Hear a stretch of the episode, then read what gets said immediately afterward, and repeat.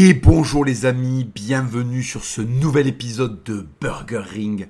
Burger Ring, le podcast le plus gras et le plus protéiné du game, les amis. Un petit burger tout chaud en fin de semaine ou en début de semaine quand j'ai un petit peu de retard. Aujourd'hui, on va pas traîner.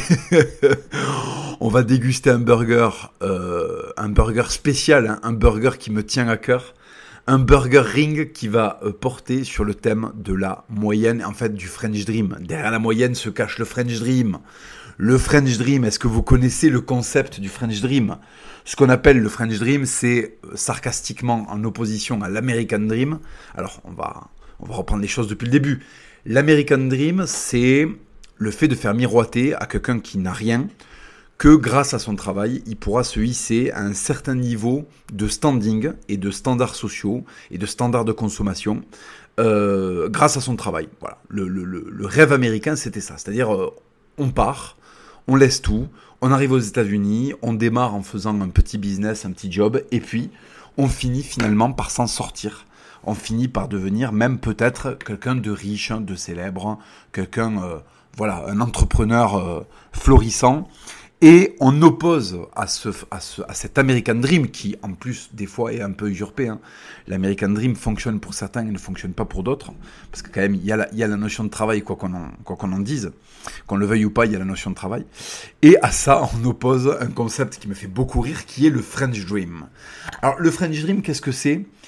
On va, on va très rapidement survoler ce que c'est parce que bon, il y a plein de forums qui en parlent, notamment un forum bien connu, euh, le forum du 1825 qui a, qui a beaucoup fait de, de, de, délire là-dessus. Euh, le French Dream, tout simplement, c'est sarcastiquement tout ce qui est censé représenter les plaisirs de la vie ou les perspectives qu'offre la France en termes d'économie, de progression ou de plaisir. Par exemple, alors il y a un peu un amalgame entre le French Dream et euh, le, French Way of Life, le, le, le, mode de vie à la française. Euh, chez les Américains, il y a le, il y a le, pardon, il y a l'American Dream et il y a le euh, American Way of Life. Alors l'American Way of Life, qu'est-ce que c'est? C'est en fait c'est le mode de vie américain, c'est ce que vous faites euh, quand vous êtes américain pour vous distraire, ce que vous mangez, euh, vos loisirs, euh, les perspectives qui s'offrent à vous, mais plus d'un point de vue, moins peut-être d'un point de vue économique, mais plus, même si c'est très corrélé, d'un point de vue social, d'un point de vue de, en fait, vos marges de manœuvre, en fait, tout simplement, vos marges de manœuvre en termes de loisirs, de voyage, de style de vie. Bon.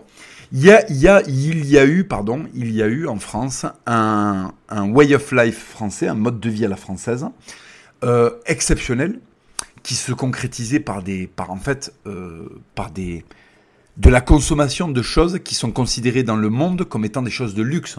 Par exemple, du très bon vin rouge. Il n'y a pas du très bon vin rouge partout, même si ça commence à, ça commence à bien se développer en Amérique du Sud, aux États-Unis, en Nouvelle-Zélande, en Australie. Vous avez des vins qui commencent à être vraiment pas mal. Euh, C'était avoir accès à des fromages, à des produits en fait qui sont, qui sont hors de prix, hors de nos frontières, et euh, pour un budget assez, euh, assez modeste. Ça, c'est un mode de vie qui a, on va dire, qui a, qui a existé durant les 30 Glorieuses, et même avant, mais qui s'est vraiment, qui a connu son explosion pendant les 30 Glorieuses. Vous aviez un salaire euh, moyen, vous pouviez vous offrir des très très bons vins, vous pouviez aller vous faire des excellents restaurants. Vous pouviez aller... Euh, vraiment, vous aviez un mode de vie à la française qui était pas exactement euh, le mode de vie d'un bourgeois français ou d'un riche français, mais c'était quand même très approchant. Parce que en France, il y a eu cette tradition depuis toujours que le peuple en fait s'inspire de ce que fait l'élite euh, euh, et, tente de hisser ses standards à ce niveau-là.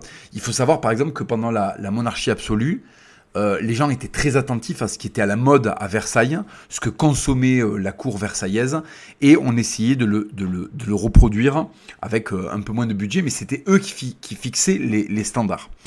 La société étant devenue une société de consommation de masse, aujourd'hui ce qui fixe les standards, c'est les salaires en fait. C'est-à-dire, qu'est-ce qu'on va pouvoir vendre aux gens avec le salaire qu'ils ont, qui soit atteignable? Bon.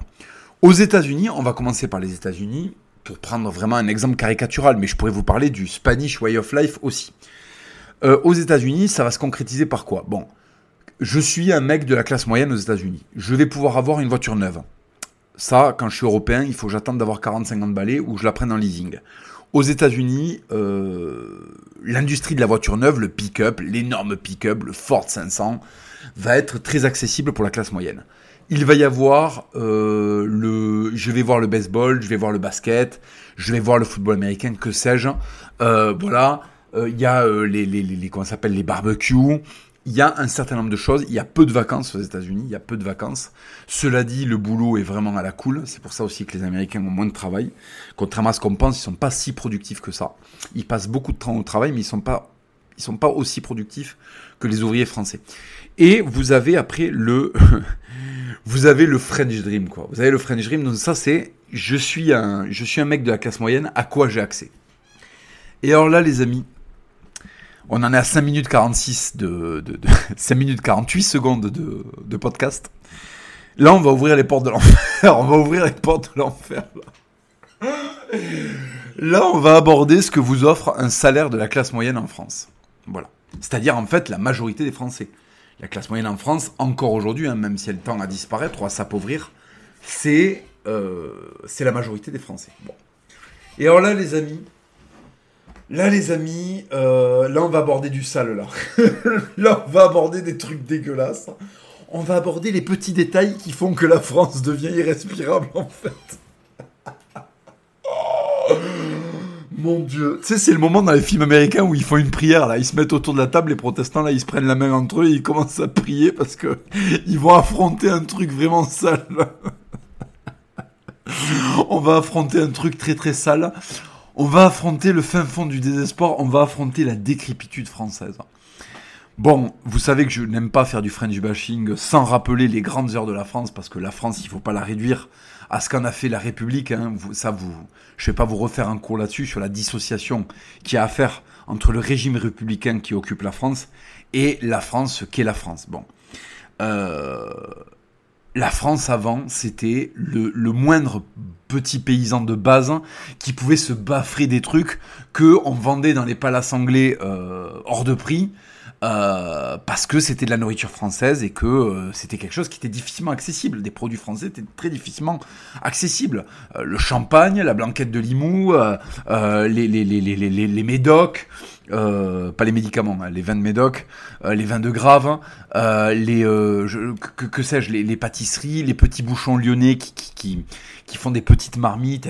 voilà, ça c'est le c'est le grand way of life français. C'est vraiment l'élégance. N'importe quel ouvrier a son petit costume. il a son chapeau canotier. Ça c'est dans les années dans les années, dans les années d'avant-guerre et puis d'entre-deux-guerres.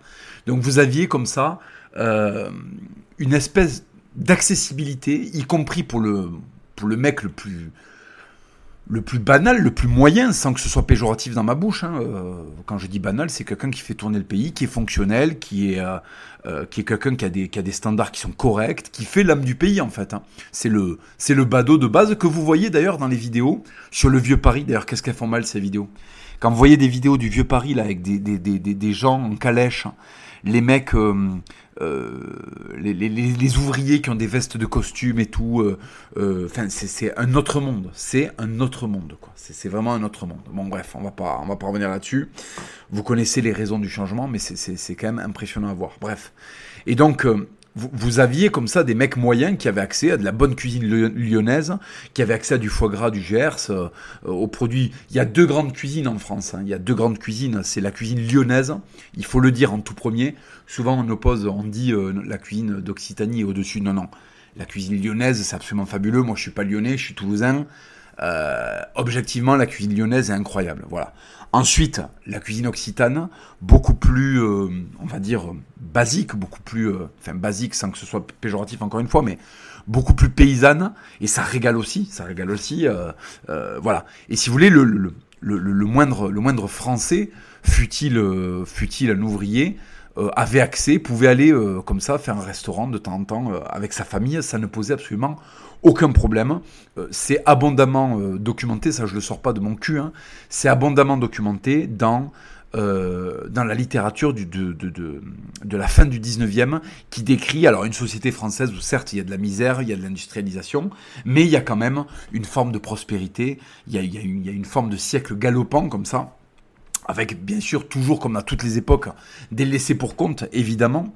Euh, d'où d'ailleurs d'où les grandes luttes sociales qui vont démarrer euh, à la fin du, du 19e siècle. Mais il y a quand même aussi enfin il faut pas croire que le 19e c'est Germinal quoi. Il y, a, pas que ça. Il y a pas que Germinal. Germinal c'est une mine dans le nord de la France euh, bon avec des gonzes qui en peuvent plus qui ont qui ont 4 litres qui ont 4 grammes 5 de, de lillet dans le sang bon voilà il faut, faut quand même, voilà, la, France entière n'était pas euh, les paysans vivaient bien, les ouvriers pas, pas tant que ça, mais les paysans vivaient plutôt bien. Et puis il y avait toute une masse d'urbains euh, de la classe moyenne qui vivaient très bien. Bon. Et donc, si vous voulez, ce, style de vie-là, tout le monde nous l'enviait. Tout le monde nous l'enviait. Tout le monde voulait faire à la française. Les petits croissants avec le café. Il y avait le service à la française, c'est-à-dire que euh, si vous voulez, c'est assez drôle parce que des fois je vois des pays émergents ou des pays même riches, comme par exemple Dubaï et tout, qui ont des espèces de serveurs qui ont un très haut standing, ce n'est que de la copie des standards qu'ont installés les Français les Anglo-Saxons, hein. et surtout les Français. Ça, faut bien le comprendre. Hein. Il y a énormément de pays qui ne font que singer les standards qu'on a installés au 19e. Voilà. C'est comme ça. Euh, et, je peux, je, je, veux pas que vous soyez vexés si vous êtes des Français d'origine étrangère. Moi-même, euh, en étant espagnol, l'Espagne a repris énormément de standards français. Je, vous parle dans, les, dans, le luxe, parce qu'en fait, les Français, ils ont posé les bases à ce niveau-là. Qu'on le veuille ou non, c'est eux qui ont installé les codes, en fait. Et si aujourd'hui vous avez des, des, des, serveurs avec des pantalons à pince, des gilets noirs et des chemises blanches, ça vient de Paris, ça. Hein. C'est même pas français, c'est parisien en réalité. Et c'est ce qui a donné le là dans le monde entier. Voilà, parce qu'on l'oublie souvent, mais quand même, la France, jusqu'à très très récemment, jusqu'à la fin des jusqu'à la fin des 30 glorieuses, a été un modèle mondial dans énormément de domaines. Dans énormément de domaines. Bon. Et nous avons perdu tout ça parce que nous nous sommes dévalués. Alors, nous nous sommes dévalués. ça sert à rien d'aller chercher un responsable extérieur. Nous nous sommes dévalués nous-mêmes. Hein. C'est le français lui-même qui n'arrête pas de dire ah les bourgeois ah le luxe ah oui euh, euh, celui-là il pète plus haut que son cul voilà. Il y a une avec l'avancée de mai 68 et la marxisation des esprits on s'est mis à avoir en France une détestation euh, du luxe une parce qu'en fait le luxe aujourd'hui est connoté avec argent. D'accord? C'est connoté avec des très hauts pouvoirs d'achat. Mais vous aviez des luxes de la classe moyenne. Je suis désolé quand on est en quand on est en 1920 et que vous allez déguster un vin de Bordeaux, euh, un ballon de verre de Bordeaux en, terrasse à Paris, dans la plus belle ville du monde, ça s'appelle un luxe. Et ça, n'importe qui pouvait y avoir accès. N'importe qui pouvait y avoir accès. Euh, bon, alors évidemment, le, ramasseur de charbon euh, auvergnat, euh, c'est pas du c'est pas du Médoc qui boit en terrasse. Mais par rapport au ramasseur de charbon soviétique, je vous garantis qu'il fait partie d'une forme de bourgeoisie quand même. Hein, voilà. Donc, si vous voulez, euh, il faut bien comprendre que cette haine du luxe, cette haine du, du, beau euh, est venue en fait avec la, gauchisation des esprits, pour faire simple. Avec cette espèce de truc de la déconstruction qu'on doit à mai 68, où tout d'un coup, le lait est considéré comme beau et le beau est considéré comme laid ou à déconstruire. Voilà. Euh, en toute, euh, en toute non-objectivité. quoi. Voilà. Donc, si vous voulez, il y a eu une espèce de relativisme où on a tout mis à égalité, hein, le, fameux culte de l'égalitarisme en France, qui a fait que tout ce qu'on avait euh, de singulier et de en avance sur d'autres peuples, eh ben en fait, on l'a raboté pour devenir des mecs qui n'ont plus aucun standard, qui n'ont plus aucun standing. Et c'est pour ça qu'aujourd'hui, nous avons un pays qui est d'une laideur, qui est d'une laideur peu atteinte par beaucoup d'autres pays. Alors attention, les centres-villes français sont parmi les plus beaux centres-villes du monde. La place du Capitole, euh, vous allez euh, euh, à Soissons que je connais bien, qui est une ville que je connais bien, c'est absolument magnifique. Reims, n'en parlons pas. Paris, évidemment, si vous allez dans les lieux du vieux Paris, c'est absolument sublime. Et, et je pense c'est inégalé dans le monde, à part peut-être par certaines villes italiennes. moi, j'ai quand même été particulièrement subjugué par Rome et par Florence. Donc si vous voulez quand même, bon. Mais sorti de là, sorti de là en fait, on est, on est dans un cauchemar. On est dans un cauchemar. Et on ne se... En fait, comme on a perdu le goût du beau, euh, on a tellement été éduqués par des profs syndicalistes de merde qui ont euh, des dents saturées en dépôt de café. C'est-à-dire qu'en fait, si tu leur les chicots et que tu mets ça à sécher au soleil et que tu le mets dans, un, dans une cafetière filtrée, ben, tu peux te refaire un café en fait. Avec le tartre tellement plein de caféine euh, qu'il y a sur la putain de dentition des profs marxistes français en fait. Si tu mets ça à sécher, que tu les frites, et, que tu le torréfies et que tu le mets dans une cafetière, tu peux te refaire un café en fait. Alors, il aura un petit goût de clope, hein. ce sera un café, euh, tu sais, c'est Arabica, 100% Arabica. Non, là, ce sera 10% Arabica, euh, le, le, reste sera tabac de Virginie. voilà. Donc, si vous voulez, euh, on a tellement été éduqués par des mecs comme ça. On a tellement été habitués à des trucs de merde. On nous a tellement expliqué qu'aller bouffer un sandwich à la merguez de fils de pute euh, dans une manifestation de profs de merde avec des autocollants de la CGT qui tiennent pas là sur leur kawaii de fils de pute, qui ont aucun goût, en train de chanter un pas en avant, deux pas en arrière, euh, le gouvernement a nique ta mère, envoyez-moi ça en première ligne. En première ligne de quoi, monsieur? Je sais pas, inventer une guerre. Mais envoyez-les quand même en première ligne Moi, ça me faisait ça quand je voyais des profs. Je fais juste une aparté. Quand je voyais des profs manifester avec leur sifflet de mongol. Déjà, si tu veux, déjà, en fait, les problèmes, hein, ça j'en ai déjà parlé dans un bouquin, mais en fait, c'est au niveau du code couleur des manifs de profs. Il y a du fluo partout, il y a des cheveux, quand les gants ils ont des cheveux. C'est pas une manifestation de militaires, si tu veux. C'est pas sabot 1 mm, euh, rapport euh, taille euh, épaule en V. Non, non. C'est des espèces de bonbonnes remplies de, remplies de bons produits en plus, parce que les profs aiment le foie gras. Hein. Ils nous professent le communisme, mais vous inquiétez pas que ce qu'ils aiment, c'est les produits de la France éternelle. Hein. Alors, ils ont des autocollants de fils de pute. Hein. Ils mettent des gilets, euh, ils mettent des gilets euh, fluo. Euh, enfin, ils sont dégueulasses. Et alors, ils se mettent des, ils se mettent des autocollants de touche pas, mon pote CGT. Enfin, c'est le, c'est la quinte quoi. C'est au loto, c'est la quinte quoi. T'as tous les numéros. Ils cochent tous les numéros, ces fils de pute. Et quand je le voyais, je m'imaginais en dictateur en train de dire envoyez-moi ça première ligne, envoyez-moi ça crever en première ligne à Stalingrad. Oui, mais monsieur, c'est fini Stalingrad depuis 1944. Je m'en bats les couilles, envoyez-les-y quand même. Déclarez une guerre, là, déclarez une guerre. Allez, allez, on attaque la Suisse, comme ça on les envoie, ils vont se faire éclater au K31 par les cousins helvètes. Et ça va détendre tout le monde. Ça va détendre tout le monde. Je les supportais pas, ces fils de pute. Je suis désolé, je suis obligé de faire un aparté parce que vraiment, le prof, c'est la pire des races. Alors attention, attention, attention. J'ai des amis qui sont profs. Il y a des profs qui m'écrivent en me disant Papacito, j'en ai marre que tu tapes sur les profs, on n'est pas tous d'extrême gauche. Je le sais, je le sais. Et si vous n'êtes pas d'extrême gauche et que vous êtes prof, euh, bon courage parce que vous êtes dans une institution d'extrême gauche et vous allez apprendre aux élèves des programmes d'extrême gauche. Les profs d'espagnol, c'est Mafalda, euh, les ravages du franquisme, ils nous cassent les couilles. Ils nous cassent les couilles. Moi, je rappelle, en cours d'espagnol, c'était infernal. Les cours d'espagnol, c'était infernal. C'était communisme.com. C'était euh, Che Guevara, euh, euh, la Passionaria, euh, je sais pas quoi. Mais putain, il y a des trucs beaucoup plus stylés que ça dans le monde hispanophone. Parlez-nous de corrida. Parlez-nous de gros Mexicains qui passent la frontière pour aller faire des gros braquages là dans des dans, des dans des villes de, du, Texas avec des Allemands surarmés qui les attendent derrière des barricades de chariots. Parlez-nous de trucs stylés. Parlez-nous de, de Pinochet qui balance des cocos par les hélicoptères. À chaque fois, c'était le même truc. C'était oui, euh, Franco, là là, Franco, les ravages de Franco. Et le bon côté. Et le bon côté du fascisme. Et le bon côté du fascisme, madame. Euh, madame, oui, sais, la prof d'espagnol avec les robes désiguales, dégueulasses. Tu sais pas s'il y a quelqu'un qui a posé un sac poubelle devant ta salle ou si c'est la prof qui attend de vous faire rentrer. Euh, madame, madame, oui, qu'est-ce qu'il y a? Est-ce qu'on pourrait parler de Pinochet, s'il vous plaît? Mais moi, je rêverais que les élèves fassent ça je rêverais que les élèves disent Madame, est-ce qu'on pourrait aborder. Euh... euh, mais tu sais, naïvement, sur le ton naïf, ça c'est ce qui les désarçonne encore plus les profs. Si vous êtes au collège ou au lycée, faites l'effet, faites l'essai.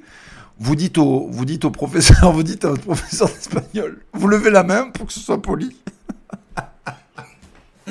Faut que ce soit dans les règles, pour que ce soit le plus gros outrage possible. Vous levez la main. vous levez la main, vous dites, Madame. Et là, le, prof va dire oui. Alors, déjà, quand vous levez la main, ne le faites pas comme un cuck. Moi, je me rappelle au lycée, il y a des mecs qui levaient la main, là, c'était un peu mou, on aurait dit qu'ils étaient en train de toucher la couille d'un âne géant. Euh, c'était vraiment très particulier. Non, non, levez la main, et en fait, en levant la main, faites une sorte de salut romain. Moi, je tripais à faire ça en cours. Quand je levais la main, je tendais les bras, je faisais un salut romain. Euh, là, quand on vous donne la parole, vous dites avec une voix, mais une voix très posée, rassurante. Attendez, j'essaie de le dire sérieusement. Madame, euh, vos cours sont très intéressants et franchement, euh, Là, c'est un régal, mais euh, je suis très étonné qu'on n'ait pas abordé la fantastique épopée, du général Pinochet.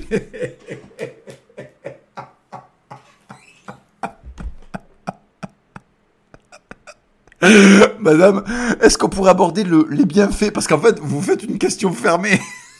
vous faites une question de gigantesque fasciste en fait. C'est pas est-ce que Pinochet était quelqu'un de bien? Parce que votre prof va dire non, Pinochet est un dictateur. Gna gna gna non non, ne lui laissez pas le choix, choquez-la en fait. Choquez-la. Ne lui laissez pas de répit. Vous levez la main. Oui, euh, qu'est-ce que tu voulais dire Thomas? Madame, est-ce qu'on pourrait aborder euh, les bienfaits euh, du général Pinochet, notamment dans sa, dans sa politique d'extermination des opposants communistes?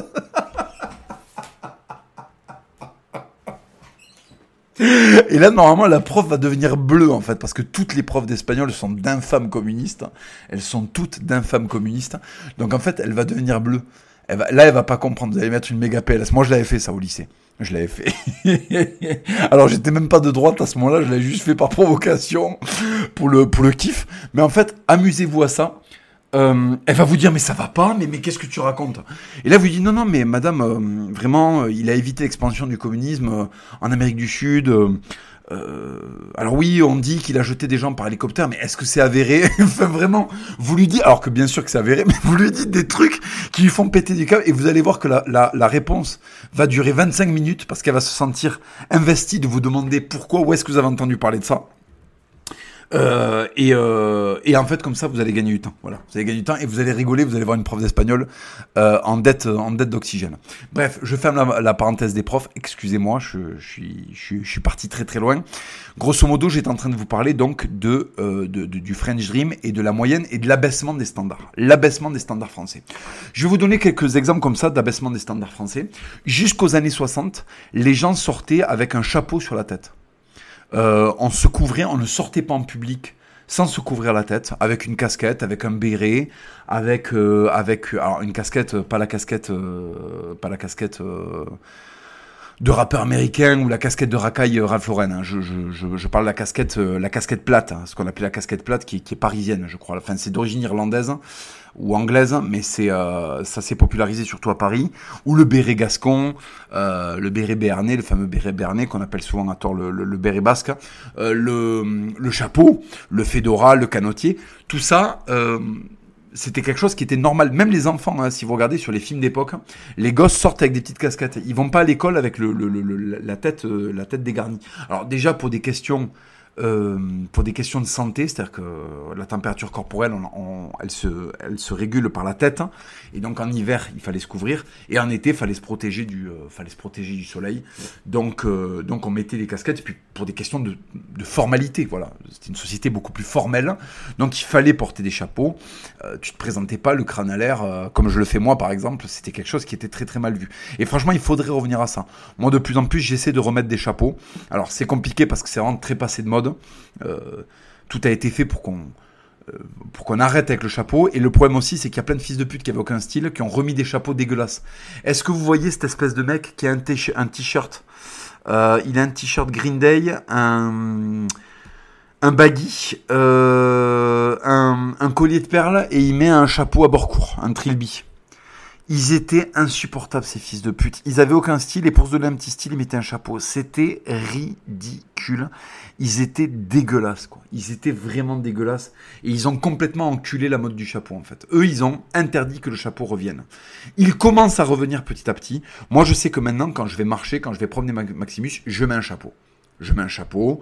Euh, même si personne ne me voit, par principe, par, par question de maintien, par, euh, par putain de discipline, je mets un chapeau. Bon. Donc c'est bien d'essayer de faire ça quand vous pouvez, de mettre des bérets, voilà, de représenter un petit peu. Vous avez tous normalement des chapeaux régionaux. Euh, essayez de, à des occasions comme ça, quand il y a des fêtes, des trucs, de réinstaurer un peu cette idée du chapeau. Par exemple, vous allez voir un match de rugby, ben, allez-y avec votre béret gascon, votre béret béarnais. Euh, ça sera euh, déjà c'est élégant et puis c'est stylé quoi. C'est vraiment moi je trouve je trouve je trouve c'est une mode magnifique. Donc on a arrêté de mettre des chapeaux. On a arrêté de ben, par exemple le jogging, l'omniprésence du jogging. Moi je ne me mets jamais en jogging. Alors vous me direz je me mets en short lycra de fils de pute pour aller promener mon chien. Je plaide coupable. ça aussi, c'est quelque chose que j'essaie de changer. Maintenant, je mets des treillis. Euh, j'essaie de m'habiller de ma manière un petit peu plus formelle. Et puis le combo treillis chapeau, c'est quand même génial. Euh, ça, sur moi, en tout cas, ça fait énorme guerriero, donc c'est stylé. Mais si vous voulez, on a un abaissement des standards. Et on a eu un abaissement des standards, y compris dans les produits qu'on consomme. Et dans les choses qu'on attend. Euh, et dans les goûts. Et le goût est très très important en fait. Le mauvais goût a gagné en France une prépondérance gigantesque. Avant, les classes pauvres imitaient les classes riches. Comme ça, ils étaient sûrs de pas se tromper. Alors, ils le faisaient avec des matériaux qui étaient moins chers. Par exemple, au lieu d'avoir des cotons, des, des, des, des, je sais pas, des vêtements avec de la soie, c'était plutôt, euh, plutôt du lin ou du coton. Euh, plutôt que d'avoir, euh, par exemple, des, des chapeaux en feutre de castor, c'était plutôt en feutre de lapin ou en laine. voilà. Euh, et donc du coup c'était beaucoup moins cher. Bon, donc si vous voulez, il y avait comme ça euh, euh, évidemment une différence de nature entre les produits, mais en revanche il y avait la même chose, la même forme, on va dire. Voilà, on va dire plutôt la même forme. Bon, et donc si vous voulez, vous aviez une société qui, de point de vue de l'élégance, était assez uniforme. C'était assez uniforme. Euh, vous aviez euh, pas tant de différence que ça entre quelqu'un de la très haute société et quelqu'un de la petite société. Alors évidemment, quand vous aviez le combo haut de forme, chevalière avec un joyau, la canne, les gants blancs et compagnie, effectivement, vous aviez une grande différence. Mais l'ouvrier avait aussi son chapeau, il était aussi en costume. C'est, si vous voulez, c'est quand même, ça reste quand même dans le même rayon de vision, dans le même rayon graphique. Bon, aujourd'hui, l'affaissement généralisé nous a donné quand même une société qui nous propose des trucs extrêmement tristes extrêmement triste. Avant, par exemple, quand on allait faire un resto, on trouvait le petit resto lyonnais, on trouvait le petit bouchon lyonnais, le petit, le petit resto, euh, le petit resto euh, auvergnat, la, petite brasserie, euh, la petite brasserie toulousaine, le, le, vous voyez un peu le style, quoi, la, la, crêperie bretonne, mais dans sa, pas, pas, pas, pas, l'usine à touristes, hein, dans, dans, dans, son côté très noble. Il y avait comme ça, le moindre petit truc avait quand même plus ou moins de standards. Ça avait quand même plus ou moins de standards. Par exemple, dans les enseignes de boucherie, il y avait le nom, voilà, c'était bien écrit. Vous aviez une société dont euh, la publicité n'avait pas encore enlaidi le panorama. Voilà. Vous aviez encore des choses assez pures. Et alors, c'est rigolo, parce que dès le début de la, publicité, il y a déjà des textes à l'époque.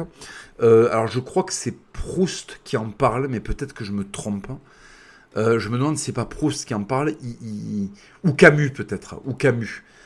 il parle de la laideur de la publicité, alors qu'à l'époque la publicité n'était pas du tout aussi envahissante qu'aujourd'hui. Et pourtant, il trouve que ça enlaidit déjà Paris. Alors je vous, montre des pubs des années 20, vous allez halluciner quoi. C'est des pubs absolument magnifiques, c'est sublime.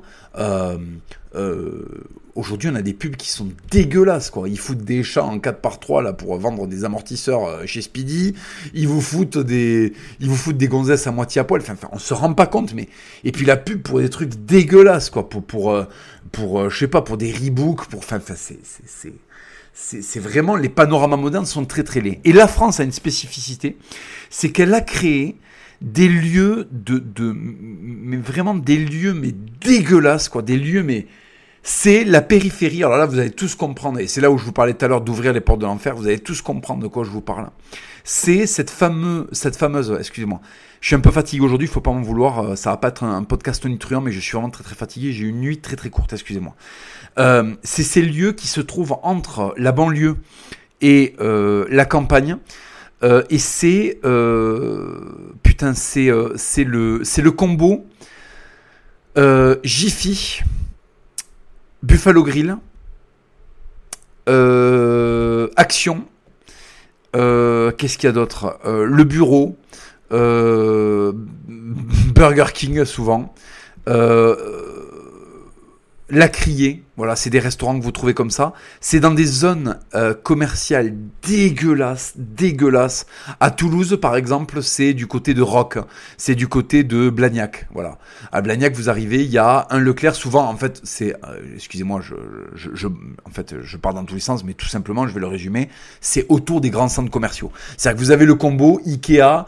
Euh, Leclerc, et après euh, vous avez euh, Babou, là le chaussure et et, et Burger King. Voilà, et Burger King et Buffalo Grill. Buffalo Grill, putain. Oh putain, bon bref. Et en fait, ça, je vous le dis, ça, ça a été mis là.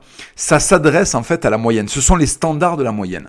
Dès qu'une femme s'ennuie, elle prend son pognon, elle prend sa carte bleue, elle va, euh, elle va dans ces zones commerciales-là et elle achète des merdes, des rideaux de douche, des accessoires pour les chiottes, le fameux ananas vous le voyez tous, cet ananas dégueulasse qu'on a vu sous toutes les coutures là. On le trouve chez Fly, chez Jiffy, euh, chez Casa. Tantôt il est en bois, tantôt il est en métal. C'est dégueulasse. Je suis sûr que ces objets-là, c'est Satan qui les chie euh, en Chine, là, de l'autre côté du globe, et on nous les amène par cargo pour que les grosses, là, dont le string dépasse, là, les Magalax, qui ont eu des enfants avec des footballeurs noirs qui ont déserté le foyer et qui se retrouvent avec quatre gosses, elles vont acheter des ananas en plastique pour décorer leur appart de merde qui n'a aucun goût. À l'époque, je vous en ai parlé plein de fois, ça dans plein de vidéos, mais à l'époque, c'était le fameux décor avec les putains de photos de Londres, de New York. Alors quand c'était Londres, c'était euh, les cabines téléphoniques qui étaient rouges et les bus qui étaient rouges et, euh, et le reste noir et blanc. Et quand c'était New York, c'est les taxis jaunes. Mais quel décor de fils de pute. Et ça, ça a commencé en 2008. Ça, ça arrive en 2008. Alors quand c'est bien fait une déco comme ça, c'est génial. Le problème du fils de pute moyen, c'est qu'il a aucune originalité. Parce qu'en fait, la gauche en a fait euh, un camarade. Elle en a fait un Tovarich, la gauche. À l'époque du royalisme, vous aviez cet esprit d'unicité, les choses étaient uniques. Donc on allait chercher l'artisanat, on n'était pas encore dans une société industrielle, on allait chercher on allait chercher le truc un petit peu qui avait du caractère, les gens en fonction de leur effectivement, il y avait la mode qui venait d'en haut, donc on imitait évidemment euh, on imitait évidemment euh, les riches, mais par contre on avait du goût. Par exemple, vous aviez les bols bretons, vous aviez les assiettes bretonnes, vous aviez la porcelaine de Limoges. Et les gens chez eux, vous aviez la puisaille euh, euh, en Bretagne aussi, je crois. Non, pas la puisaille, comment on appelle ça? Si, je crois que c'est là. C'est les, les, les, les, espèces de poteries qui étaient non pas peintes, mais qui étaient empirées. Euh, des, espèces de terre cuite comme ça, très jolies. Moi j'adore ça, j'en ai plein à la maison. Vous aviez dans le sud-ouest euh, des espèces de cassolettes. Euh, dans, du, côté de Perpignan, vous aviez les assiettes un peu décorées à la catalane. C'était magnifique. Et, en fait, vous, vous entriez chez les paysans, par exemple lorrains ou, ou, ou alsaciens, et vous aviez des, des décors dans les maisons qui étaient des choses du pays, quoi, qui étaient des trucs qui étaient de l'artisanat, qui étaient, qui étaient beaux, quoi. Alors c'était très sommairement décoré. Hein. C'était une croix en bois euh, pour le côté euh, chrétien, et puis on, allez, on fixait au mur une ou deux assiettes hein, et, euh, une photo de, de, l'arrière-grand. Enfin, à l'époque, c'était le début de la photo, donc je, je dis une connerie. Mais j'allais dire une photo du du mari qui était parti faire, je sais pas quelle campagne de la Troisième République là, en, en comment s'appelle en en, en, en Afrique ou, ou en Indochine. Voilà, vous aviez comme ça des trucs très très sommaires, mais, mais ça, avait une, ça avait du caractère parce que c'était ancré. Puis c'était, ça témoignait d'un style de vie, ça témoignait d'un enracinement. Magali, elle est enracinée dans quoi là quand elle achète, euh, à part dans la merde, elle est enracinée dans quoi Cette énorme truie? Quand elle nous, quand elle nous, quand elle nous sort son décor là à base de à base d'ananas en plastique et de et de et de photos de New York infernal là. Alors maintenant ça a changé. Maintenant c'est le décor typique du, du Airbnb de fils de pute avec des tons euh, bois, beige, les textures en laine, les textures en lin, les textures en bois, et je vis dans une cabane, et je suis le genre de fils de pute qui a envie de vivre dans une cabane. Alors il y a un caillou rond, alors le caillou rond va décorer, on est un peu entre le zen et la babouche d'Arabie, mais en fait ça n'a putain euh, de plus aucun sens. Et d'ailleurs, l'évolution euh, des décorations des maisons est très corrélée à ce qui manque aux gens en fait. C'est-à-dire que quand tu es... Il euh, y a ce qu'ils aiment et il y a ce qui leur manque. Quand il y a un vrai parti pris, quand quelqu'un n'est pas dans la moyenne, quand quelqu'un a, choisi une décoration spécifique, alors typiquement dans le sud-ouest, ça va être le mec qui est fan de rugby ou de corrida. Bon, alors donc il va y avoir des aquarelles de rugby, il va y avoir des, peintures qu'il a achetées là, euh, euh, 2000 euros trop cher euh, aux, aux, arènes de, de Nîmes ou de Dax. Bon, D'accord, ça, ça part de, de, de, de, kitsch ou de mauvais goût, très bien, très bien, très bien, j'accepte. Mais au moins, il y a un parti pris, il y a un, il y a un enracinement, il y a quelque chose. Là, sur les murs, il y a ce que le mec aime. Et d'ailleurs, ce sont des maisons qui sont agréables souvent. Quand vous entrez dans ces baraques-là, vous sentez, vous avez affaire à des gens qui ont des convictions, qui ont euh, une, une colonne vertébrale. Que vous soyez d'accord ou pas avec la corrida, que vous aimiez ou pas le rugby, vous sentez que vous êtes chez des gens. Bon, quand vous rentrez chez des gens et que vous voyez les mêmes putains de décors, parce qu'en fait, comme c'est des énormes merdes, ils ont fait aucun effort. Et en fait, ils ont, euh, ils ont pris ce que leur donnait la télé. Ils ont pris ce qu'ils ont vu à la télé, en fait. C'est-à-dire qu'ils ont pris ce qu'ils ont vu à l'hôtel ou Airbnb. C'est terrible, c'est terrible. Et c'est comme ça que tu te retrouves avec des décos, avec des têtes de lion, avec des espèces d'effets de brillance de fils de pute que t'as au rayon le roi Merlin, au rayon justement qui s'appelle, je pense, fils de pute. D'ailleurs, une pancarte fils de pute, justement. Tu sais, il y a une pancarte Clovis, euh, il y a une pancarte euh, euh, perceuse, il doit y avoir une pancarte fils de pute, et juste en dessous une pancarte Magalax. Pour que les Magalax qui se sont fait troncher par des, joueurs de foot de DHR, et qui ont des gosses qui sont des Kwakubé finis, qui sont habillés avec des maillots de Dortmund et du Barça, et qu'elles amènent à leur Merlin et qui piaillent, qui font beaucoup trop de bruit, et qu'eux aussi, il faudra envoyer en première ligne. Oui, mais c'est des enfants, mais on s'en fout Envoyez les profs et les fils de Magali, voilà Ça existe, enfants soldats. Bon, alors. on va déclarer une guerre en Afrique parce qu'en Afrique c'est autorisé d'envoyer des, enfants avec des AK-47. Voilà. Mais ils vont souffrir, vont être traumatisés. Non, parce qu'on va les droguer. Voilà. Vous inquiétez pas, j'ai pensé à tout. et donc du coup, il y a une pancarte Magali et Magali sait, elle sait que pour 30 euros, elle va pouvoir ramener un bibelot de merde, de merde à la maison pour poser dans les chiottes, dans sa salle de bain de pute, où elle ferait mieux de se laver un peu plus la chatte, quoi, putain. Mais qu'est-ce que c'est infernal. Et je les vois parce que moi j'habite dans une petite ville qui est euh, vraiment pour le coup à l'extérieur de Toulouse. Je suis, euh, je suis vraiment à l'extérieur de Toulouse. Et quand je dois aller à Toulouse, je passe par ces zones. Et des fois même, je dois aller chercher des trucs à l'Euro Merlin.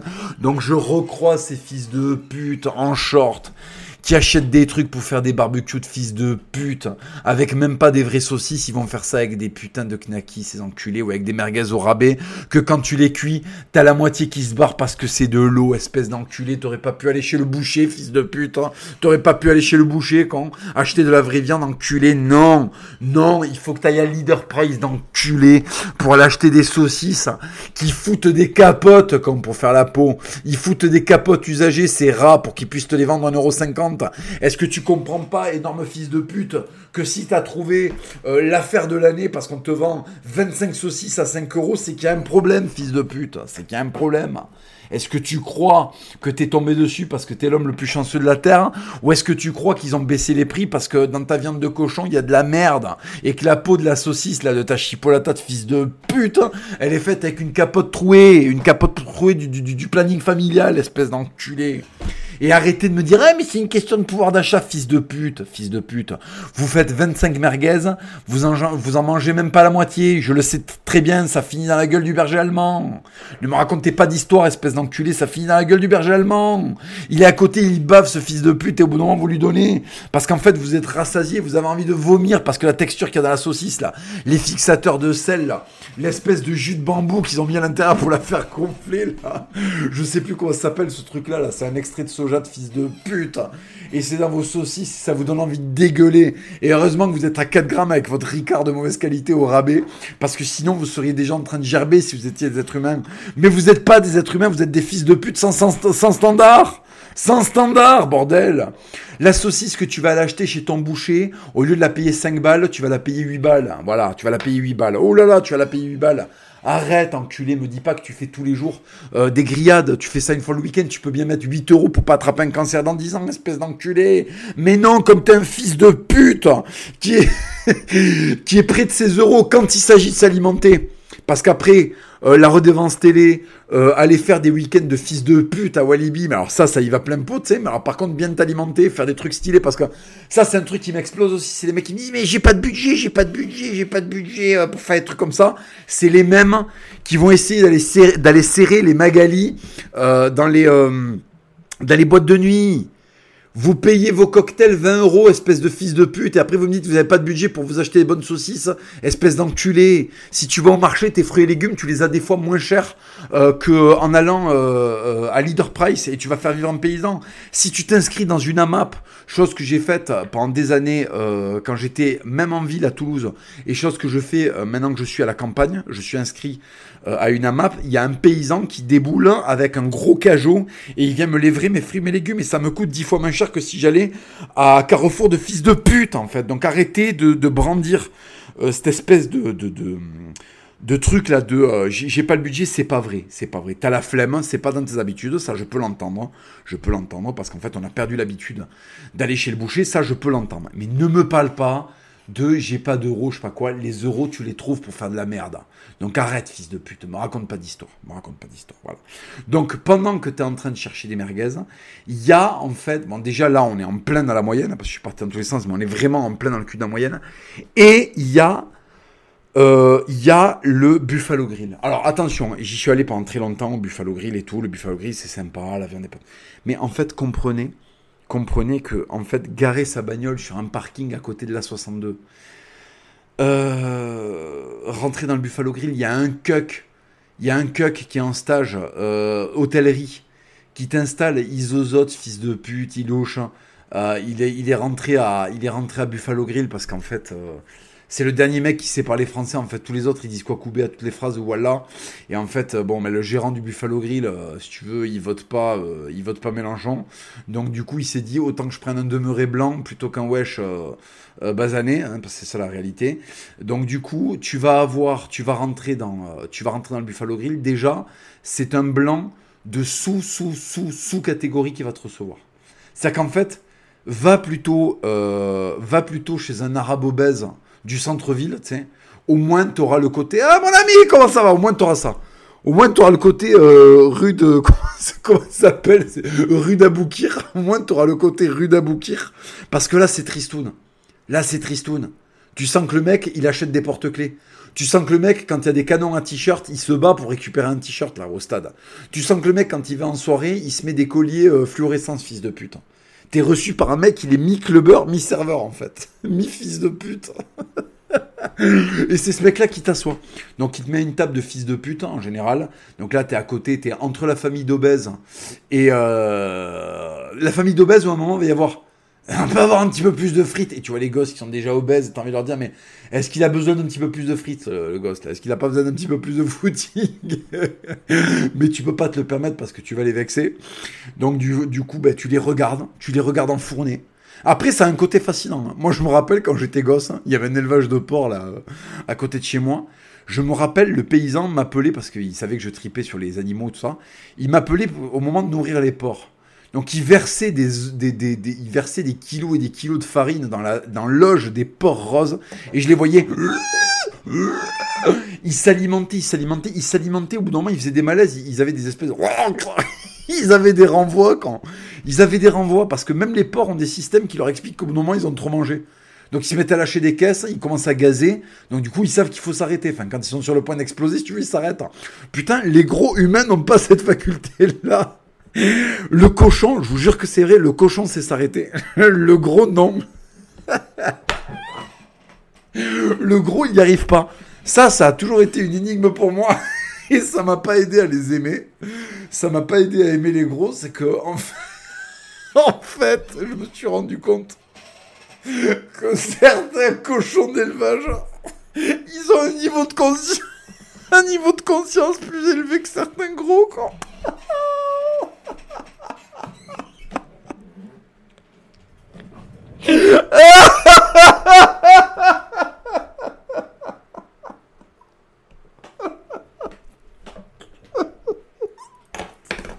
Si tu veux, quand t'es fatigué, t'as envie de tout lâcher, t'as envie de lâcher les amarres. Et quand le mec dit, on pourrait avoir un petit peu plus de... Le mec, il déborde, il y a sa pampare qui est en train de pousser son t-shirt. Le t-shirt, il arrive plus à tenir le ventre. Vous les connaissez, ces ventres-là? C'est-à-dire qu'en fait, le t-shirt n'arrive plus à toucher la ceinture. Le ventre, il est en mode mission évasion, il veut se casser. Le nombril ne supporte plus ce corps, il veut s'en aller. Il a posé des congés, il veut se casser. Je veux plus appartenir à ce gros-là, libérez-moi. Et donc tu vois le ventre qui pousse, qui pousse. Le ventre, il veut partir, quoi. Il veut partir très loin en vacances, il veut plus envoyer de carte postale, il veut couper tous les liens, quoi. Malheureusement, la pampare n'a pas de... La verrue de comptoir n'a pas la... En fait, elle n'a pas de... Elle n'a pas d'identité juridique propre.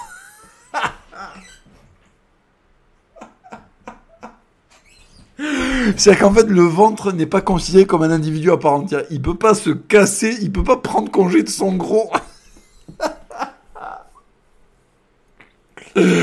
Ah putain, donc du coup il essaie de s'échapper, il déborde, c'est génial. Alors donc tu vois des mecs qui débordent, ils sont resto.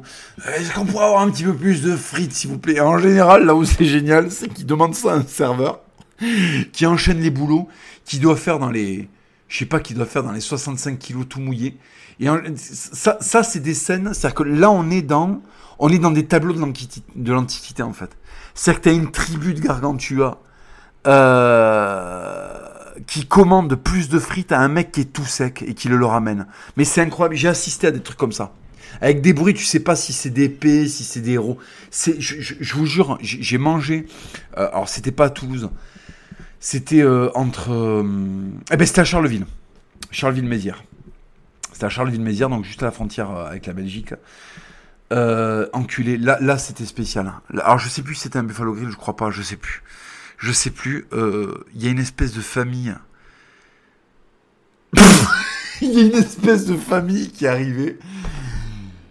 Il faisait des bruits, je, je, je comprenais pas ce qui rentrait, ce qui sortait. Voilà.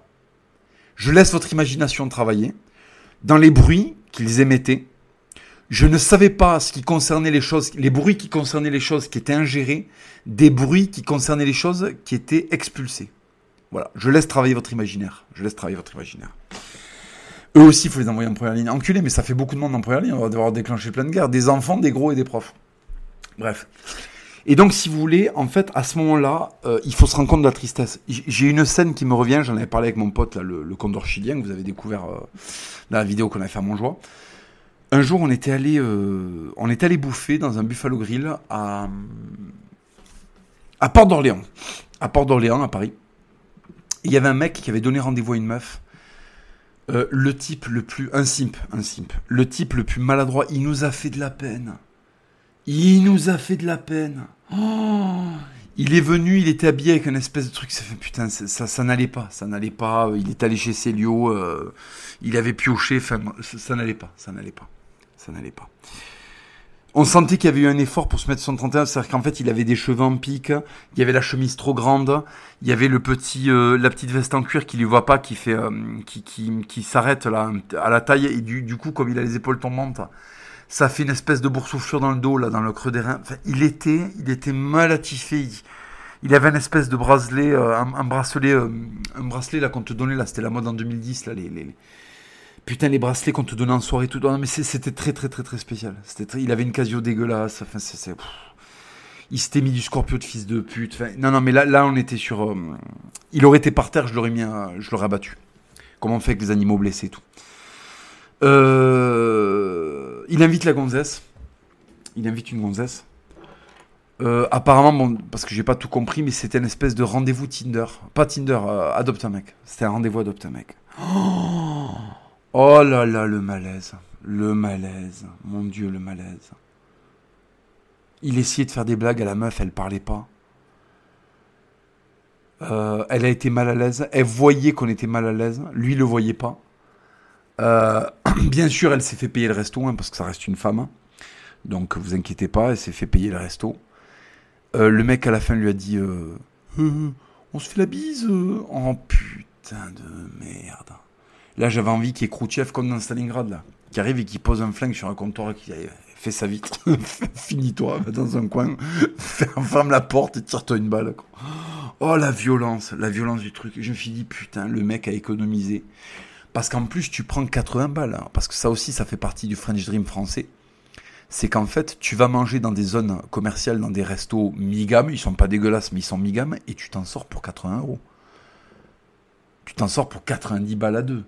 Si c'est pas 100 balles, si tu prends les 10 jours à la fin, c'est 100 balles. Mais, c'est, mais attendez, on est où Un dixième de ton salaire pour les faire un restaurant avec des frites et, une côte de bœuf? Non mais attends, t'es, fatigué quoi. Et ça, c'est le French Dream. C'est-à-dire qu'en fait, vous avez accès à des trucs, des standards merdiques pour très très cher. Le French Dream, c'est ça. Et donc, ça va être acheter, le, acheter la Dacia à crédit, qui est une voiture euh, française, donc de merde. Euh, ça va être. Euh, en fait, ça va être. aller là où le capitalisme a jugé qu'il fallait que tu ailles. Alors qu'en fait, avec ton pognon, tu peux aller ailleurs, tu peux faire d'autres choses. Et ça, c'est déprimant, ça détruit des. Je, pense vraiment que cette espèce d'abaissement des standards détruit des vies parce que. En fait, quand t'as un boulot de merde, que tu sors et que ça te coûte 80 balles d'aller sur un parking fils de pute en face de Babou, où ils vendent des balais chiottes qui ont été fabriqués en Chine, pour manger un steak à côté d'une famille d'obèses, et qu'à la fin, quand on t'amène la note, euh, en fait, les mecs, ils ont cru que t'avais une étoile de David autour du cou, tu vois. Euh, c'est quand même très particulier c'est quand même très très très très particulier. Le, le, ce que propose la France est extrêmement déprimant en fait. Parce que oui, oui, oui, oui, la racaille c'est problématique, oui, l'insécurité, l'immigration de masse, d'accord, d'accord, mais euh, ce qui fait le quotidien d'une vie, c'est très important aussi. Ce qui fait votre quotidien, les petits plaisirs, les petits plaisirs, aller acheter un croissant, euh, lire le journal, regarder un bon film, euh, écouter une émission de qualité à la radio. Ça, il faut le chercher maintenant. La télé, elle vous propose Gilles Verdez à Nona. Euh, on vous propose euh, Babou, Jiffy.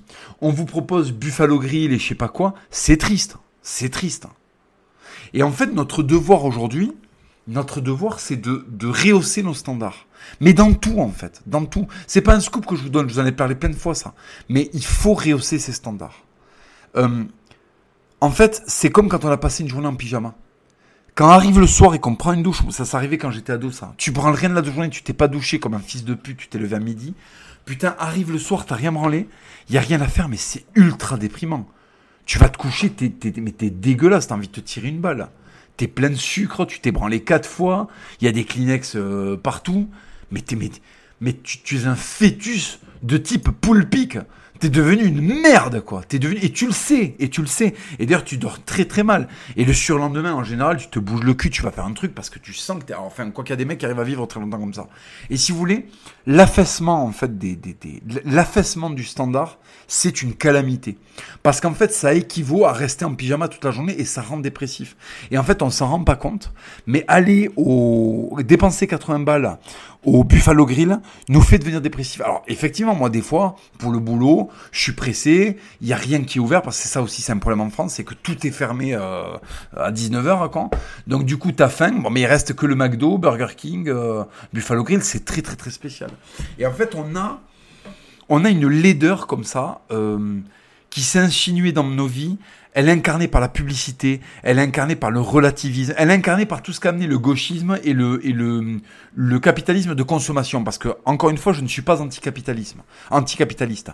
Le capitalisme, c'est le fait de capitaliser. C'est le fait d'accumuler des choses, en fait. D'accumuler des choses. Par exemple, un bien. Et en fait, n'importe qui qui s'estime être un bon père de famille doit accumuler des biens euh, pour pourvoir à sa, à sa, à sa famille. Par exemple, il faut que j'arrive à trouver un logement. Euh, même si je le loue, peu importe, mais il faut que j'arrive à trouver un logement pour ma famille. Il faut que, il faut qu'il y ait du confort pour ma femme, il faut qu'il y ait du confort pour mes enfants. Donc, euh, la capitalisation est quelque chose de très bien. Et puis la capitalisation, alors normalement dans les pays qui fonctionnent bien, est le fruit du travail. C'est parce que j'ai travaillé que j'ai accumulé ces choses-là, que j'ai accès à tel standing. Donc c'est quelque chose de très très bien. La consommation de masse, c'est à un moment aller acheter des bibelots pour meubler un vide existentiel à très haut niveau, un vide même, euh, euh, un vide presque sociétal. C'est-à-dire que les gens s'ennuient. Euh, boire un coup aujourd'hui en terrasse, ça coûte 8 euros à cause de la fiscalité. Donc en fait, euh, à cause de la redistribution. Donc en fait, en réalité, à cause de la gauche. Donc si vous voulez, ça a tué cette espèce d'esprit qu'il y avait avant d'aller boire un coup. Aujourd'hui, les gens vont boire un coup en centre-ville. Euh, et encore, c'est un budget. Donc en fait, quand tu vas boire un coup et que tu sors régulièrement boire des coups, ben, cet argent-là, typiquement, fait qu'après, tu achètes des saucisses de fils de pute au lieu d'aller chez le boucher.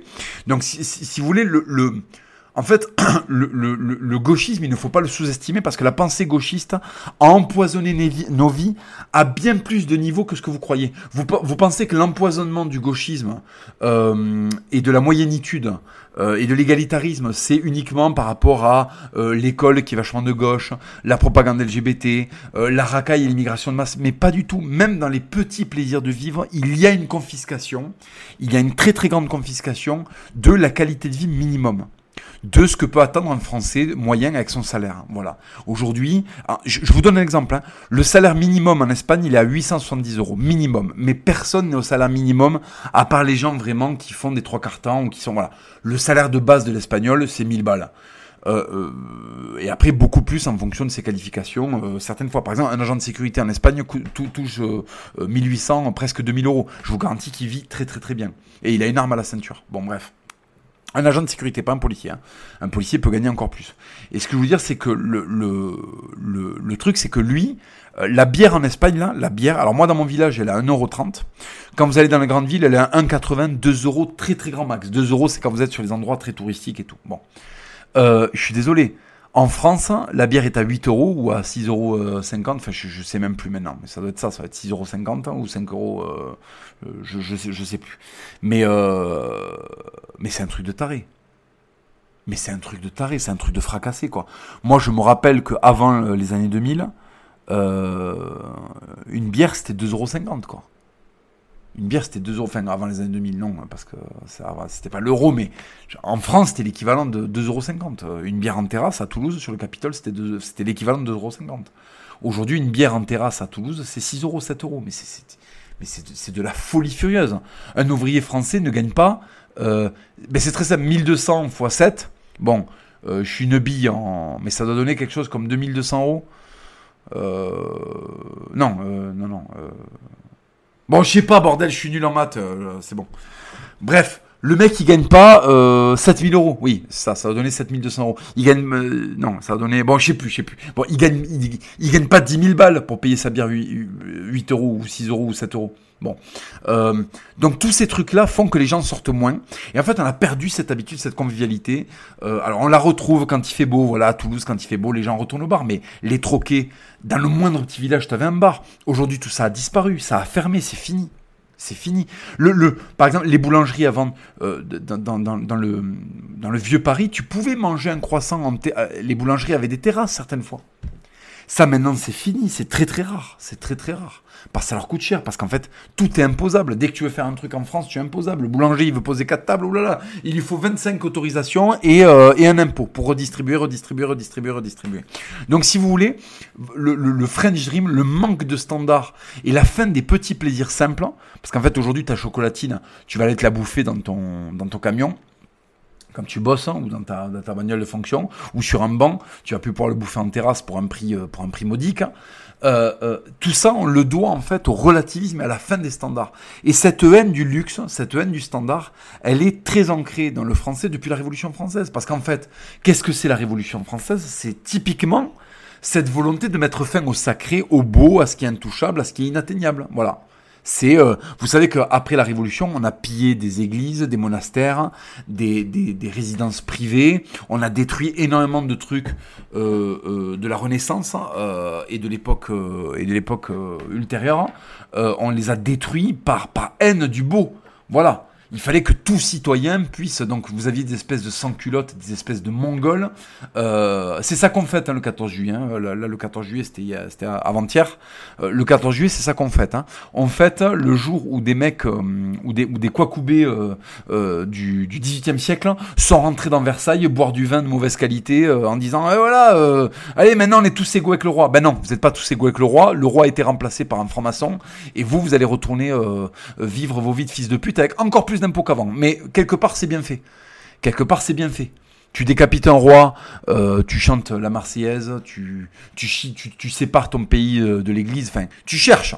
Tu cherches la merde. Ben, au bout d'un moment, tu as des bières à 8 euros, une imposition à. des taxes à 26%, une imposition à 60% quand tu es entrepreneur. Voilà, c'est le revers de la médaille. Hein.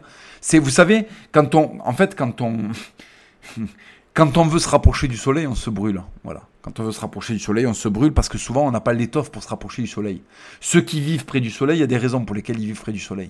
Cette espèce de fantasme d'amener tout le monde euh, à égalité en haut fait que le haut devient le bas. Parce qu'en fait, euh, tu peux prendre euh, Mamadou Sekpa et le foutre à Versailles, il continuera à jouer à PES en fait. Il va pas s'intéresser du jour au lendemain parce que le décor a changé à la littérature à la littérature classique en fait. Voilà, ça c'est un fantasme de la gauche en fait. Euh, on va prendre. C'est-à-dire que la gauche considère que les, émeutiers volent des PS5 parce qu'ils ne vivent pas à Versailles. Moi, je vous explique un truc. Si jamais vous mettez des racailles à Versailles, vous savez ce qui, ce qui va se passer? Ils vont pas se mettre à boire du thé, à foutre des, des, des, des, des collants de dentelle du jour au lendemain. Non, non. Ils vont installer des, des, des, des, des fauteuils, euh, des, des, chaises pliantes qu'ils ont achetées à Babou. Ils vont les mettre devant des écrans plats et ils vont jouer à PES. Ils vont jouer à PES. C'est-à-dire qu'ils vont continuer à faire exactement ce qu'ils faisaient quand ils étaient au fin fond de la cuvette des chiottes, mais dans Versailles. Alors qu'avant, vous aviez un roi qui faisait des trucs de roi à Versailles, parce que c'était fait pour ça, et vous aviez un peuple qui faisait des trucs du peuple euh, dans les rues de Paris, et vous aviez euh, des indigents qui faisaient des trucs d'indigents dans les égouts. Et eh bien un jour, les indigents des égouts sont sortis, on dit égalité, citoyens, égalité. Euh, décapitons le roi, comme ça on vivra tous à Versailles. Bon, ils ont vécu tous à Versailles une ou deux semaines, et puis au bout d'un moment, on les a dégagés en leur disant bon, allez, ça suffit, il faut, ça, ça, va être un lieu de pouvoir. Enfin, on leur a mis une, on leur a mis une petite piqûre là. ils sont sortis en chantant la Marseillaise en disant ça y est euh, tous égaux, citoyens, euh, la constitution des droits du, fin fond de mon trou de balle. Voilà. Résultat, qu'est-ce qu'on a aujourd'hui? Une société de caste qui est bouchée en plus. Parce qu'avant, quand tu étais euh, du fin fond du, sous-prolétariat, tu pouvais aller faire une guerre pour le roi, t'illustrer, alors mourir au champ d'honneur certes, mais peut-être aussi avoir de l'avancement. voilà, aujourd'hui, c'est la société et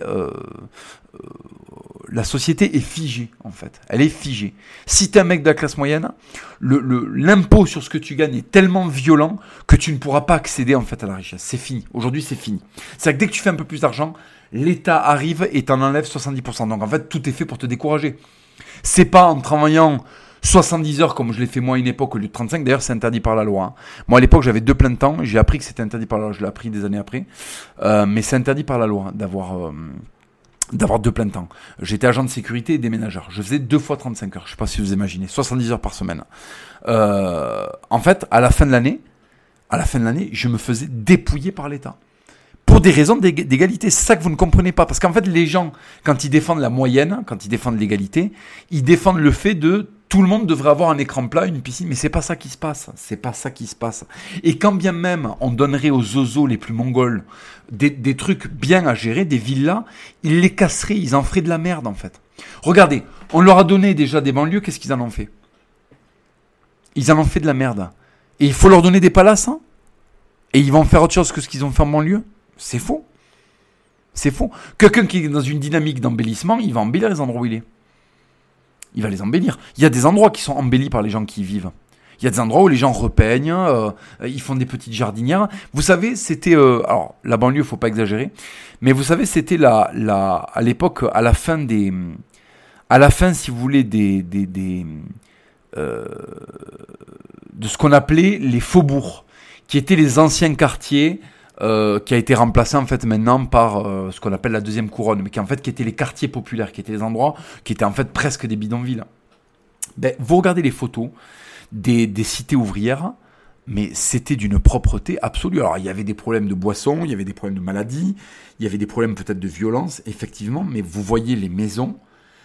Euh, il y avait cette volonté d'avoir un truc propre, les petites jardinières, les potagers, on mettait des fleurs aux fenêtres, on ne dégradait pas le peu qu'on avait. Et pourtant, les gens étaient mineurs de fond. Ils étaient dans des situations qui étaient bien pires euh, que les racailles d'aujourd'hui. Ils étaient dans des, ils étaient dans des vies qui étaient beaucoup plus difficiles, beaucoup plus difficiles. Et pourtant, le décor était plus joli. Et en fait, cette fin du décor, cette fin de la, de, justement du standard, elle est venue avec cet inversement des valeurs. Ça, il faut le comprendre aussi. La France est un pays qui est, je pense, en fait, sans le savoir, euh, je parle pour les gens, on est dans une, on est dans un régime qui est d'inspiration sataniste. C'est-à-dire que le bas est en haut, le haut est en bas, le mal est un exemple, le bien est décrié. Ça, c'est quelque chose qui est systématiquement vérifiable. Les gens qui sont méritants euh, sont euh, euh, ostracisés, sont décriés. je pense par exemple au mec Henri là, qui a, aidé à appréhender le, le, le, le mec qui poignardait les bébés à, Annecy. au lieu d'en faire un héros, on en a fait un militant d'extrême droite. L'artisan est taxé. Le branleur est subventionné. L'art dégénéré, il y a des expositions subventionnées par la ville de Paris. L'art, euh, l'art classique est, est, dédaigné, délaissé. On ne l'aide pas. Euh, le patrimoine, le patrimoine brûle. À côté de ça, on va, on va faire des, on va construire par exemple des centres pour les, pour les migrants, pour les LGBT. Vous, comprenez ce que je veux dire? C'est-à-dire qu'aujourd'hui, on est dans un système où il y a une inversion pure et dure des valeurs. Par exemple, le pédophile va être ministre, et le catholique va être considéré comme extrémiste et, euh, décrié médiatiquement. Vous voyez, c'est ça qu'on vit. Et donc, du coup, le, gauchisme mental va être triomphant, va être à l'école, et le conservatisme, la tradition, euh, va être chassé des institutions. Euh, voilà. Donc, si vous voulez, on est l'affaissement des standards procède en fait d'une d'une gauchisation massive de nos esprits et une forme de militantisme aussi, c'est de persévérer, c'est de persévérer à représenter des choses nobles dans ce qu'on consomme, dans ce qu'on met comme habit, dans la manière dont on s'exprime, les mots qu'on utilise. Euh, c'est très très important en fait de marquer la distance et de continuer à affirmer un certain style de vie à la française. Voilà, je pars faire de la rando, je vais visiter un château. Euh, ce week-end j'ai bu un bon vin, je suis allé faire un bon resto qui m'a pas du tout coûté 80 euros, qui m'a coûté par exemple 60 euros, mais qui était bien meilleur que ce qu'aurait pu m'offrir euh, un Buffalo Grill ou un, Burger King ou, ou un kebab. voilà, ça c'est une forme de militantisme. En fait, on est une génération qui est au milieu des décombres, au milieu des débris. Euh, voilà, c'est ce que rebattait, euh, ce que rebattait appelait les, décombres. Bon, et euh, nous sommes au milieu des décombres, et il faut réédifier personnellement, mais aussi mutuellement, de la noblesse et du style de vie à la française, et du style de vie à la française, avec des standards. Voilà. Donc refusez ce qu'on vous donne d'emblée et creusez Soyez originaux, creusez des choses qui ont de la noblesse, qui ont du sens. Moi, je me rappelle quand j'étais gosse dans les années 90, tu rentrais dans les baraques dans le sud-ouest, il y avait ces espèces de décos, parce que c'était des gens qui étaient d'origine paysanne, eux-mêmes n'étaient pas des paysans, mais leurs parents étaient des paysans. Et tu avais des décorations avec des, avec des, comment s'appelle, des, des, euh, des jougs de bœuf. Est-ce que vous, des jougs, J-O-U-G, des jougs de bœuf, euh, qui étaient en fait des, des espèces de d'armatures en bois qu'on plaçait sur les bœufs pour leur faire tirer des charrues. Et euh, ça servait souvent, alors c'était plus ou moins de bon goût parce que des fois c'était transformé en, en, luminaire, mais quand c'était accroché au mur comme ça, qu'il y avait des décorations rustiques, c'était génial ces baraques-là. T'avais des espèces de mecs de 130 kilos, moi j'avais un oncle dans l'Aveyron, euh, qui a un nom d'ailleurs à consonance visigothique. Hein. Euh, lui, lui, il a un nom, en fait il a un nom qui finit par 20, enfin par int, pardon, et les noms qui finissent par int, I-N-T-H-E, ce sont des noms purement visigoths, 100% visigoths euh, 20 euh, voilà, je vais pas citer le nom de mon, de mon oncle, mais il a un nom purement visigoth. Bon, 130 plaques, tu venais chez lui, euh, le, le sol lavé à la javel, euh, la table, c'était des bancs, c'était des bancs autour de la table. Tu mangeais dans des assiettes, euh, dans des assiettes décorées à véronèse. Tu avais une déco avec des meubles en chêne. C'était euh, c'était les cuivres au mur. Alors certes, certes, c'est très vieillot tout ça et tout, mais c'était génial. T'étais à la lourde campagne. Le mec te faisait la prune, il te punchlinait, il avait des doigts, on aurait dit des sexes. Hein. Euh, le mec, il avait une chevalière. Enfin, en fait, ça pourrait me faire une montre Rolex. En fait, la chevalière. Enfin, le gonze était surdimensionné. T'arrivais chez lui, t'étais pas à l'échelle en fait. Et tout était hors d'échelle. Ça, ça me régalait aussi. T'arrivais les bancs, t'avais l'impression que t'étais un Lilliputien. T'étais un t'étais un, un Lego dans un monde de Playmobil en fait. Tu déboulais tu comprenais pas. Lui, c'était un Playmobil. Lui, c'était un Action Man. Toi, t'étais un petit soldat. Tu vois, tu comprenais pas. Euh, les petits soldats en plastique, là, 4 euh, cm de haut. Tu vois. Et lui, c'était un, lui, c'était une figure Hasbro de, Hulk Hogan, en fait. Tu, comprenais pas. Donc, t'avais ta petite bouteille de Rickless, parce qu'en fait, comme les gosses avaient pas droit à, l'alcool, on leur filait des trucs très forts à base de menthe. oui, parce que le mec à l'ancienne considère qu'une vraie boisson, elle doit te faire quelque chose dans la gorge, en fait. Et donc du coup, comme les gosses peuvent pas boire alcoolisé, ils nous filaient du Rickless. Alors le Rickless, les amis, c'est une boisson qui a été inventée pareil dans l'entre-deux-guerres, ou même je crois avant la Première Guerre mondiale. C'est possible que ça a été fait avant la Première Guerre mondiale, où tu as une espèce de mélange de menthe et de poivre. Enfin, c'était un truc génial. C'était pas alcoolisé, mais ça t'arrachait la fif, hein, parce que il fallait que voilà, il fallait que les boissons te fassent de l'effet. C'est-à-dire qu'à l'époque, les mecs quand ils buvaient, il fallait que ça fasse quelque chose dans la gorge. Donc comme tu peux pas donner de l'alcool aux enfants parce que la télé l'a dit à partir des années 70, tu veux, bon ben les mecs nous donnaient du Rickless.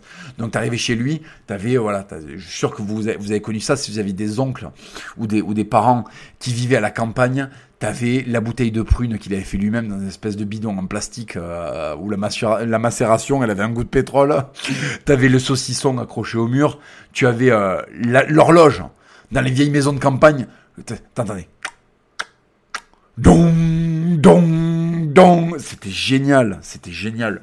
Il y avait il y avait un parti pris, putain. Il y avait un parti pris, ça sentait quelque chose. Il y avait quelque chose, il y avait de l'enracinement.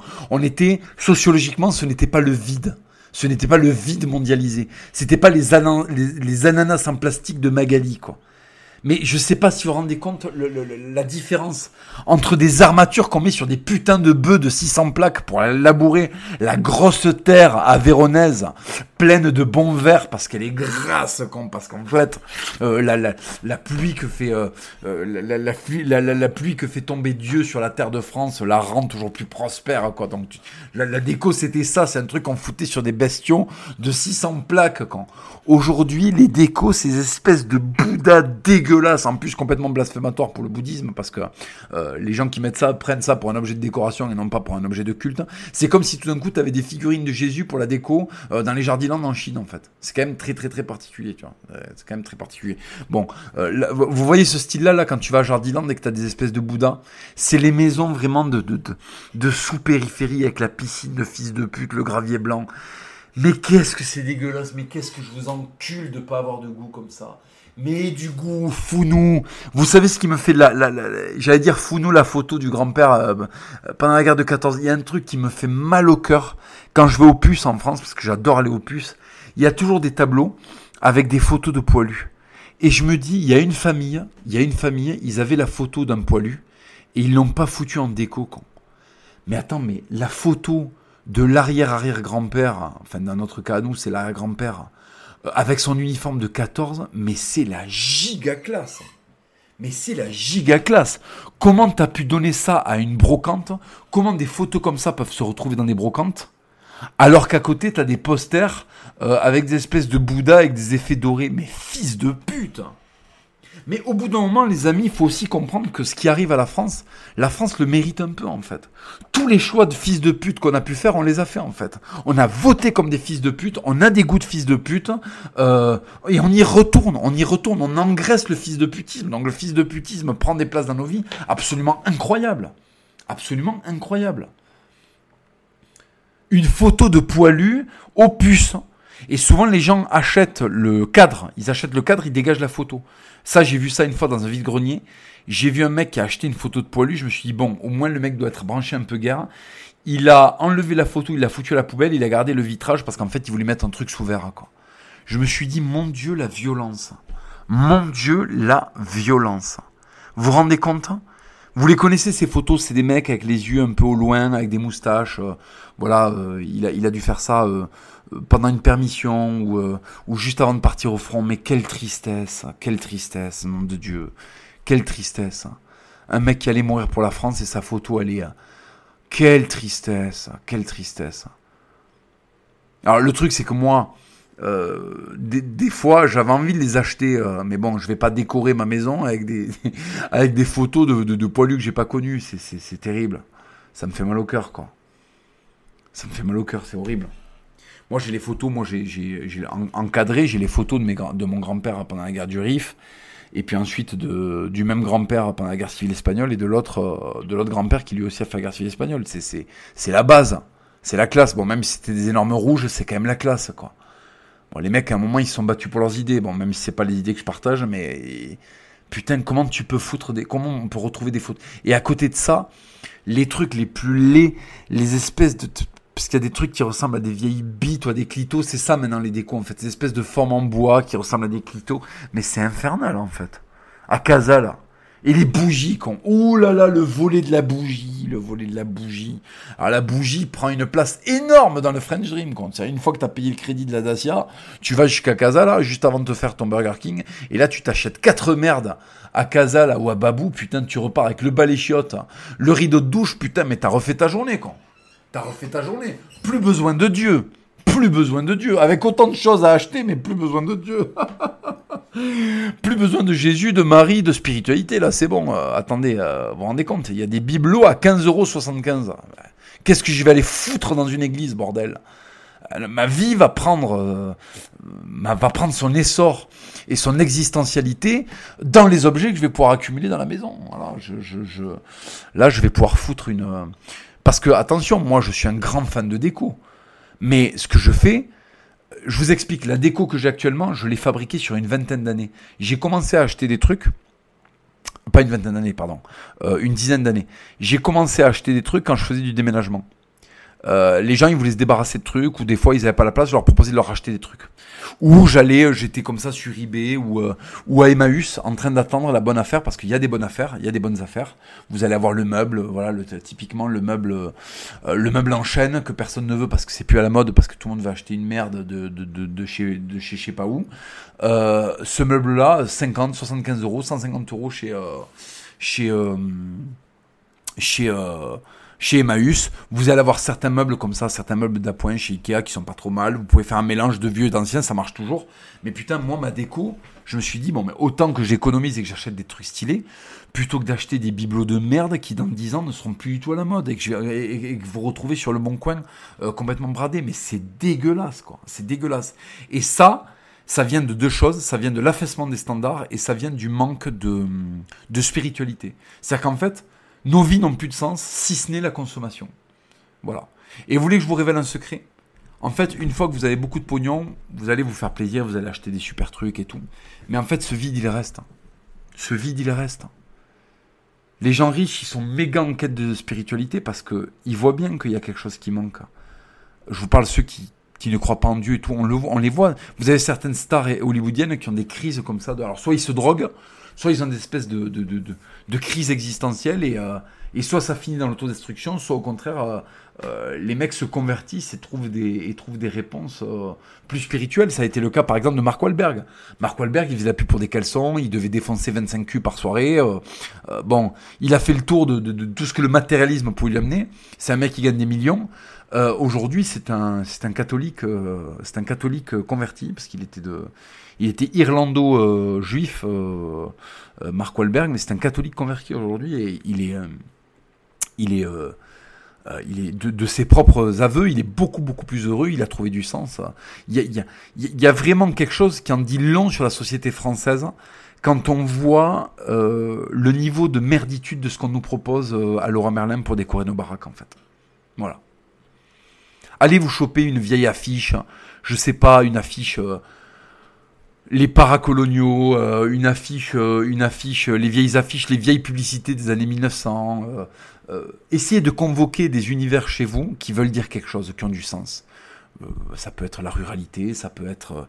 mais putain, épargnez-vous, s'il vous plaît, les singes.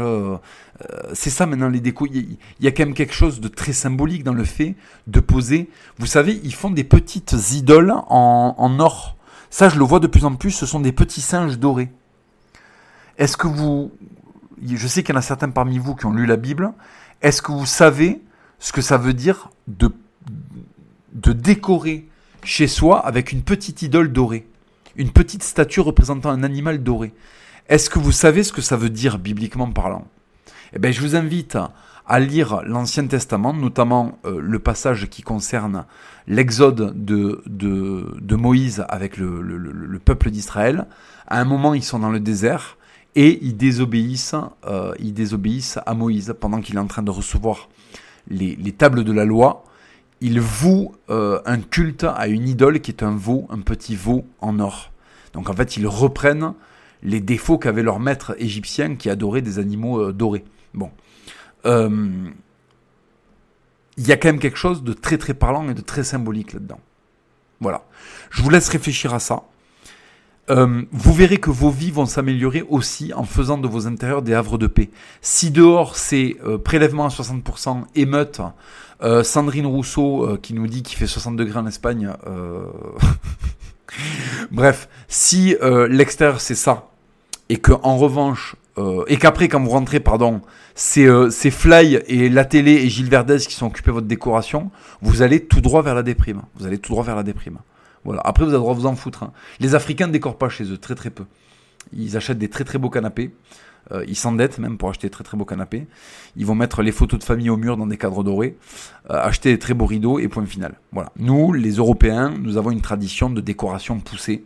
On décore énormément le tableau, la petite aquarelle, le truc. Intéressez-vous un petit peu à l'art. Il y a des choses des fois qui sont abordables. Il y a des choses qui sont abordables. L'art est cher, hein, mais il y a des choses qui sont abordables des fois. Il faut être, euh, euh, voilà, une petite assiette, euh, une assiette décorée provençale, bretonne, au mur.